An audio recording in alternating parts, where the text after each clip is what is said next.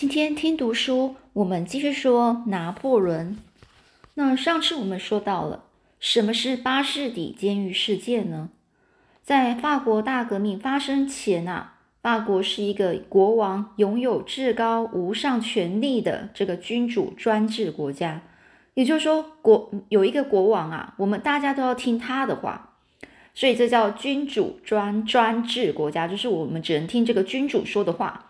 这从一七一五年啊到一七七四年，就是十七世纪的时这时代，这法国呢国王路易十五呢当政的时候，当政就是呃当这个国王在这段时间呢是管理这个国家的这个时代，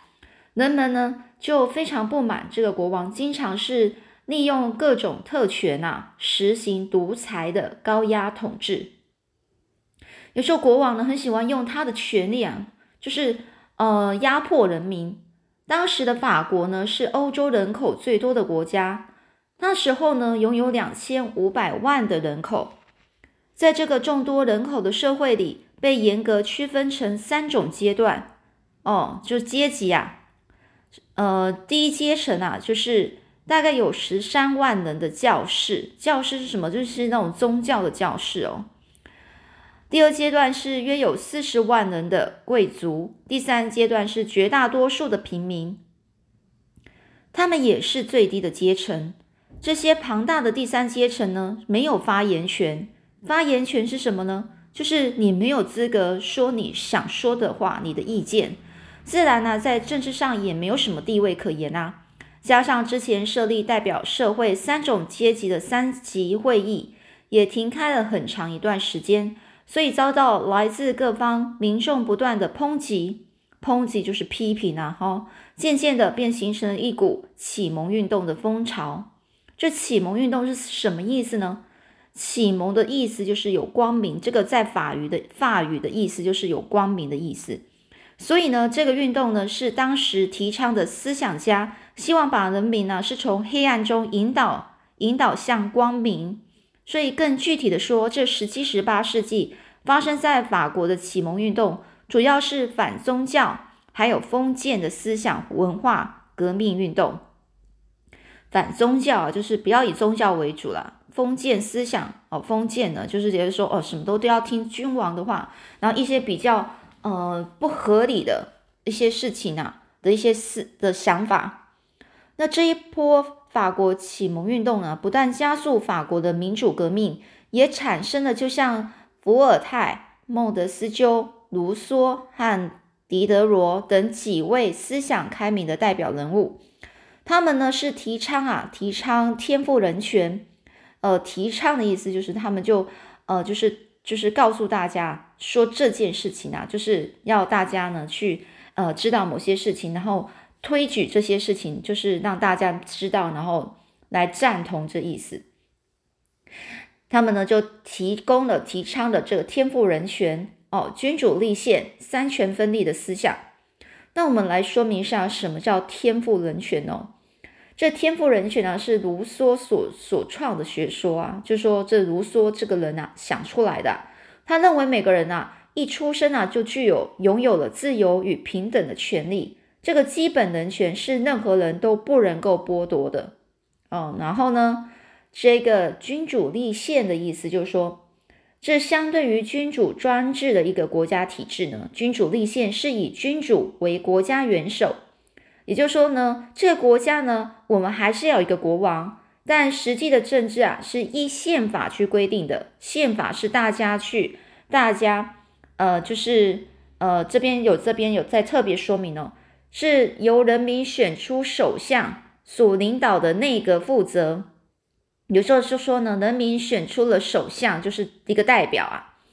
然后领导其他其他的人呐来负责。然后呢，就是开始呢，就是呃建立一些宪法规定，然后呢限制君主的权利。像例如目前英国、日本、泰国等都是实行这种国家体制。那另外呢，三权分立的思想是什么呢？三权分立，也就是把权力分三种啊，哦，也就是这个这个这个人呢，是这个想法是由这个法国思想家孟德斯鸠所提出来的。他认为啊，行政、立法、司法三大政府机关的权力应该要分开，地位平等，而且要互相制衡的的这种组织组织啊的形式。这也是当前世界民主国家普遍采用的一种民主政治制度，就是行政、立法、司法。哦，司法有在管法律啦，立法就是你要这个这边立法的这人就是要，呃，就是提出呃建立宪法或是法律。司法这个呢，就是照着立法院立法所出来的这个法律呢，去去看有没有真正照着法律或是宪法去做。那行政就是做一般哦，就是政府要如何管制治人民，还有整个社会。哦，整个国家的这种范的的负责的范围哦，行政。所以呢，来对日后世界各地民主国家的政治发展是非常的呃影响非常深呐。在启蒙思想逐渐开启民众争取基本权利的情况下，哦，这你看，在启蒙思想开始开启民众，就是一般人呐，可以争取基本的权利。所以呢，当路易十六，也就是路易十五嘛，之后就路易十六，在一七七四年呐登上王座的时候呢，这三级会议已经有了一百六十四年没有召开了。三级会议是什么呢？三级会议是指当时候法国社会的一种宗教的教士、贵族以及一般民众三个代表呢，应该呃应该国应应该由呃由国王召集，然后一起来开会。那这个会议呢，是在讲，呃，国家遇到困难的时候，国王为了寻求援助，然后来召开，所以是不定期的举行。那意思是说，他这个国王啊，都没有很可能就是没有很认真做事啊，他很久没有去召开这种三级会议了，都没有去听啊那些其他百姓啊，或是贵族或是教士这三个三个身身份的人的的想法哦。所以也就是说，就只要听我的就对了的意思啊。那所以呢，已经有六百一百六十四年没有召开，等于是一百多年都没有去召开这个，自然是太太久了。而且每次三级会议开会的时候呢，三个阶级的代表分别在三个不同的会议开会哦，也就是说，三个三个阶级的人啊，不是同在一个地方一起开会。所以呢，这其实这样子的方式是的确是很麻烦的，因为根本呢，你后面平平民可能听不到前面两个人开，前面两个阶级在开什么，然后中间贵族也不知道上面的那种宗教教士他们跟国王谈论谈好了什么。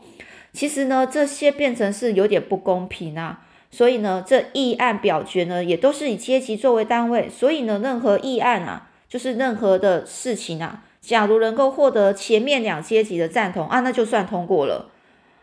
如果是他们两个阶级没有赞同，那就是没有通过啊。可是问题，第三阶级的平民呢，都没有人问他啊，是不是？所以呢，这次召开的三级会议呢，平民的代表呢就很反对这种传这不合理的开会办法。他主张平民的这个代表主张呢，三个阶级呢应该要在同一个会议开会，表决方式也应该由一人一票。也应该改为一人一票。当时整个社会不满的现象，就像一个承受许多热气压力的锅子一样，随时都有可能“嘣”的一声爆炸，形成一股强烈要求社会改革的一种一种力量。到了一七八八年的春天呢，法国呢就发生了一场严重的旱灾。旱灾就是都没有水，然后呢都很土地太干旱了，可能就那些农产那些那个农作物就没办法收成啊。但是就在这个时候呢，这个国王路易十六呢，因为他的财政问题，财政问题就是钱的问题啦，想在这个凡尔赛宫啊重新召开三级会议，希望在会议中讨论这个增税的问题。也就是说，他需要钱呐，所以他要去增税。增税就是要多收税收啊，从哪里多收税收呢？当然，但是从贵族人民啊，贵族和人民，这当然引起了第三阶级代表的反感。一致决议不同意增税的主张。这第三阶级代表他做出了这项宣宣布，他说什么呢？国王呢强制增税是非法的行为啊，我们一定要反抗到底。那呢，这种行为当然是公然挑战啊，公然挑战就是公开去挑战国王啊，国王你不可以侵犯就是国王的权利啊，你知道吗？所以呢，这个国王路易十六呢，于是就下令要镇压，镇压意思就是要去强迫这些人民呢，把嘴巴给闭上。这下子反而是惹惹恼了第三阶级的代表，干脆啊，一一不做二不休。他们在一七八九年的六月呢，就推翻原来的三级会议，改成国民议会。哦，那这个国民议会呢？他们就认为说啊，我就是要我这种方式，我我们就自己开会哦，所以就是三级会就改成国民议会，就干脆三三级一起讲哦。但是这个路易十六呢，他他也不甘示弱，不甘示弱就是他也不会觉得自己自己就是他也不显得自己很弱弱小没有权利哦，他就很也很很很用力的去干嘛？去去去就是跟他跟这一个平民代表反抗啊，就说。你们这这个什么国民会议啊，是所有决定在所所事情啊，所有事情在国民议会决定的事情啊，都是没有效用的，就是没有用的，无效的。到然后呢，这所以呢，这两方啊，就是等于平民呢，跟这个国王啊，是是对立的，非常紧张的那种形势啊。隔没多久呢，这国民议会呢，就进一步宣布将此议会改成制宪议会。他就说他们更生气了嘛。所以他们干脆就把国民议会就改成说，这个议会就是在是在在在那个制定宪法的一个议会，所以它叫制宪议会，要求呢制定宪法来限制这个国王的权利啊，以实行国民呢用来实行国民所期待合理的法律跟政治。到了这个时候呢，这个国王路易十六才才意识到，意识到之后才真正明白啊，已经危及到自己的统治，于是呢又下令呢。反了，反了，全都造反了，还不赶快调集一万多名军队去镇压，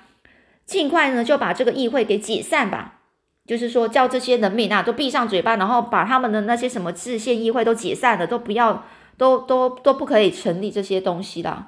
但是呢，这个路易十六这一项军事镇压行动啊，更加深了巴黎市民的不满跟愤怒，大家呢就走上街头啊去抗议示威抗议啊。然后呢，支持这个制宪议会，这紧绷的形态啊，似乎一触即发了。隔天呢，巴黎市民和国王啊，他们呢，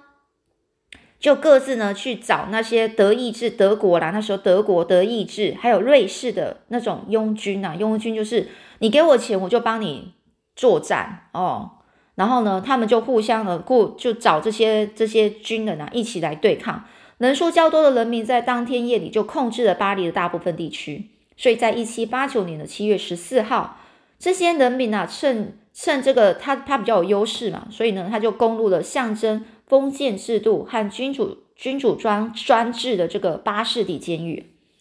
就就是说，这些可能这个监狱里面可能都是被那些国王啊，就是还有那些思想认为说这个不合理的一个的的的法律呢，所关被关起来的的人啊，他们就呢。这人民呢，就趁机会呢，去把去这个这个巴士底监狱呢，然后把里面被关的这里面犯人呢，全部都打开，让他们出来。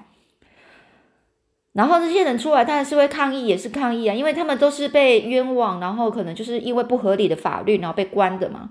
所以他们也是出来很抗议啊。为了这个法国大革命呢，取得初初步的胜利啊，后来这一天也成为了法国的国庆日了。这法国国王路易十六和他的家人啊，终于啊被迫啊从这个凡尔赛宫迁到巴黎城内的这个杜勒利宫哦，另外一个一个皇宫哦，而且国民会议也跟着迁移到巴黎开会。这对后来局势的转变影响很大。七月暴动之后呢，法国各地居民也都深受影响的跟着暴动起来。不但攻打这个贵族的官邸啊，就是那些有钱人的家啊，抢劫啊，修道院就是那些修道院就是那些宗教教室的地方啊，形成当时所谓的大恐怖时期。那就在这大恐怖期间呢，国民会议赶紧迅速通过了革除过去革除过去弊端的议案哦，就是要迅速通过，就是大家都说好了，我们就不要把那些不好的那些法律呢。就被革除掉，就不要了。例如呢，国家税捐必须不分阶级的公平负担哦，就是说他们就就是要大家都要公平啊。要废除封建的税捐制度啊，还有废除农奴制度啊，就是农夫奴隶的制度，革除贵族的封号，就是你这贵族啊，你就不要什么封号了，这不公平啊！我们平民就是这样啊，你要跟我们一样啊，哦，就这样子，一连串这个破天荒的改改革呢，破天荒也是从来没有的的事情啊。然后就这样出现了哦，破天荒的改革就是第一次啊的那种改革，这些都是过去根本不可能发生的事啊。这国民会议又紧接着发表人权以及公民权的宣宣言，就是我们什么是人权，什么是公民权呢？公民就是例如说，呃，你在这个国家啊，你就是这国家的公民哦。规定人人呢生而自由，享有平等的权利，以保证人民呢是享有信仰。言论还有出版，出版就说我想要出书，我要写什么，我要说什么话哦，我写哦，刚刚说是言论自由，就是我说什么话我可以说哦。出版就是我写什么书我都可以写哦。由于整个时局快速改变，到了那一年的年底，国国王路易十六啊，被迫不得不低头接受人民的要求，成立立法会议制。哦，然后去定这个法国第一部新宪法。这部宪法呢，采取三权分立制。哦，有刚刚说的那三权哦，就是就是行政、立法、司法。那司法权是由各级法院执掌，行政权是是由国王以及各级官员去掌控。立法呢，就由